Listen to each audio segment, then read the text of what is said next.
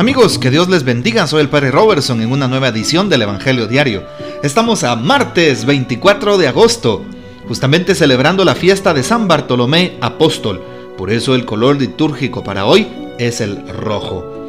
El texto está tomado de San Juan, capítulo 1, versículos del 45 al 51.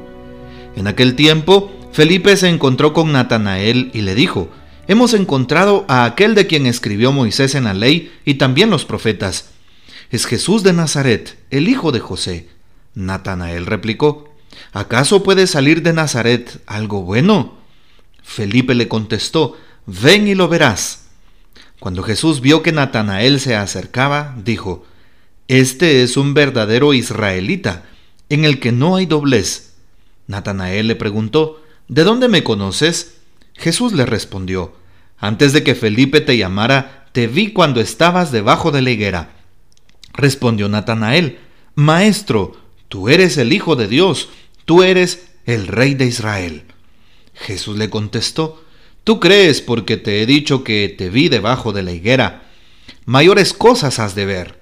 Después añadió, Yo les aseguro que verán el cielo abierto y a los ángeles de Dios subir y bajar sobre el Hijo del Hombre.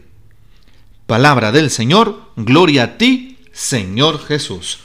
Bueno, celebramos hoy entonces esta fiesta de uno de los grandes apóstoles, San Bartolomé Apóstol, o también llamado o conocido como Natanael. Es oriundo de Caná de Galilea. Bartolomé significa hijo de Tolmei o hijo del labrador se le suele identificar con Natanael, como acabo de recordar.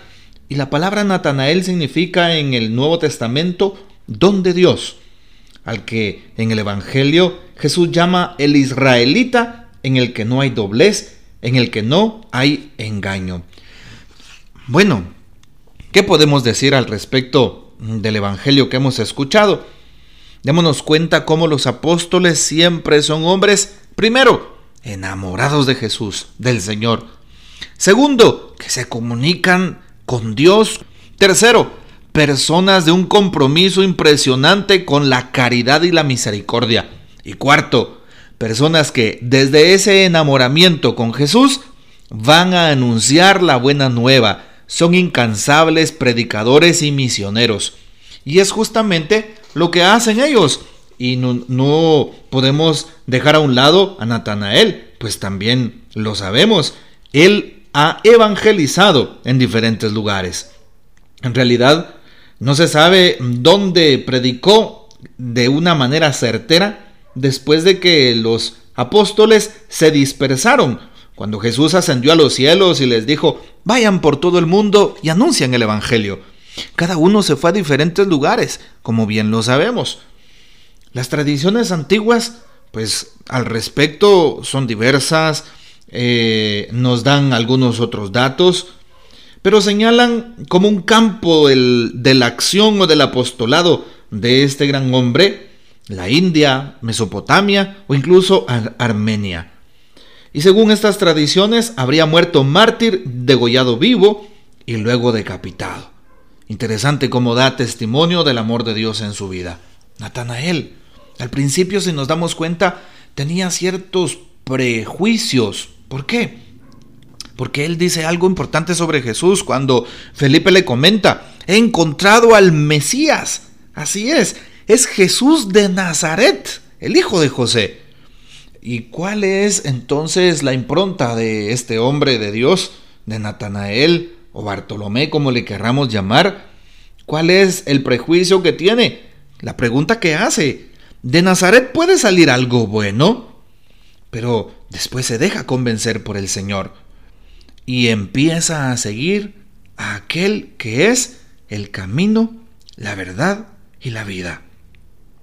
Estamos invitados nosotros a dejar por un lado todo tipo de prejuicios con respecto al prójimo, todo tipo de prejuicios con respecto a Dios y a su iglesia, todo tipo de, todo tipo de prejuicios respecto a los sacerdotes o aquellos que tratamos de seguir a Jesús y, con un sincero corazón buscar a Dios.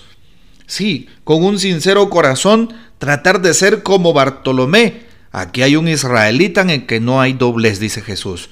Pidámosle al Señor esto, Señor, que en mi vida sea testigo de tu amor, que sea coherente con tu vida, coherente con la doctrina de la iglesia, coherente con el Evangelio.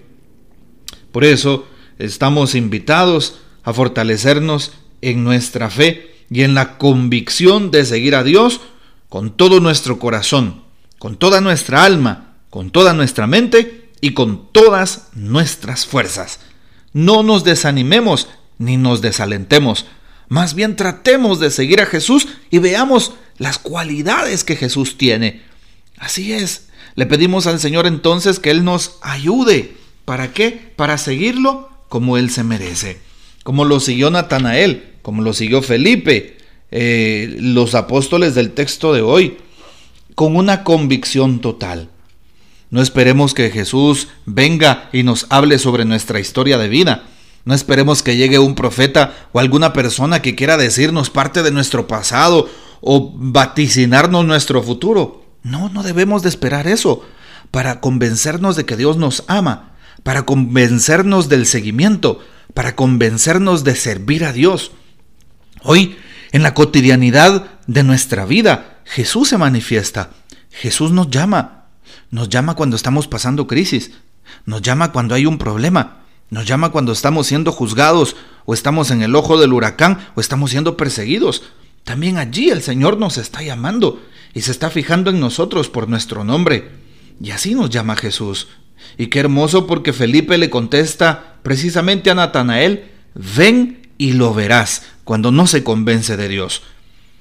Pidámosle al Señor que nos ayude a creer y que nos ayude también a convencernos de su misericordia y a decirle a los demás, ven y lo verás. Piensa en aquella persona que está alejada de Dios.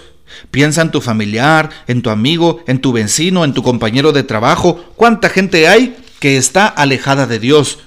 Y a ti hoy Jesús te invita para que a su vez puedas lanzar la cordial eh, disposición e invitación a los demás y decirles, ven y lo verás. Solamente un corazón convencido del amor de Dios, solamente alguien que ha experimentado la misericordia de Dios en sus vidas, el perdón de Dios por sobre todos nuestros males y pecados, va a poder anunciarlo con esa convicción. Ven y lo verás.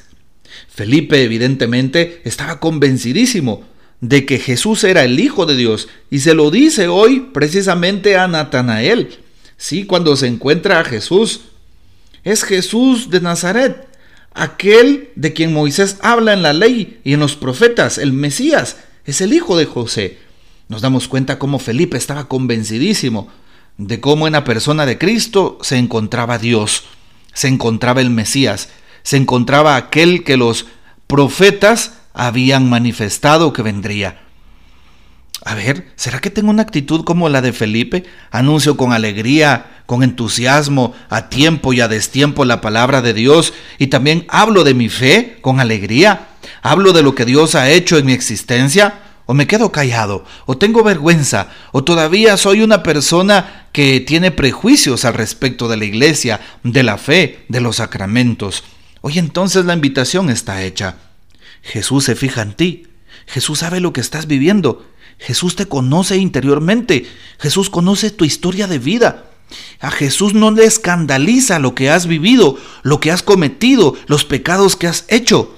Jesús ya conocía a Natanael, y a pesar de que Natanael tiene prejuicios y dice, puede salir algo bueno de Nazaret, Jesús no se preocupa por eso.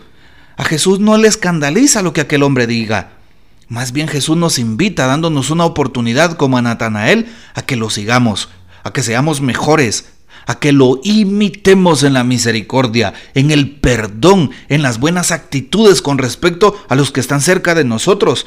Buena actitud con mi esposo, con mi esposa, con mi familia, con mis amigos, buena actitud con los amigos de la iglesia y compañeros. Sí, a esto nos invita entonces el Señor, a cambiar para bien. Pidámosle entonces a al Señor que Él nos ayude a crecer en la fe, que nos ayude a reconocerlo abiertamente como nuestro Dios y que lo anunciemos sin prejuicio a los demás. Y así como Jesús no tuvo prejuicios de Natanael, tampoco los, los tengamos del prójimo. Y como lo hizo Felipe, anunciamos con alegría en el corazón, con entusiasmo y con gozo, que Jesús está vivo. E incluso, si fuera necesario llegar a derramar nuestra sangre, como Natanael y todos los apóstoles, por medio del martirio, agradezcámoselo al Señor si es que Él algún día nos permite ese maravilloso don. De lo contrario, anunciémoslo con nuestra manera de vivir, con nuestra manera de obrar, con nuestra manera de pensar y con nuestra propia voz, alzándola como una voz que ilumina el sendero de las tinieblas que el mundo hoy genera a través del mal. Que el Señor nos bendiga, nuestra Madre Santísima nos guarde y gocemos de la fiel custodia de San José. Hasta mañana.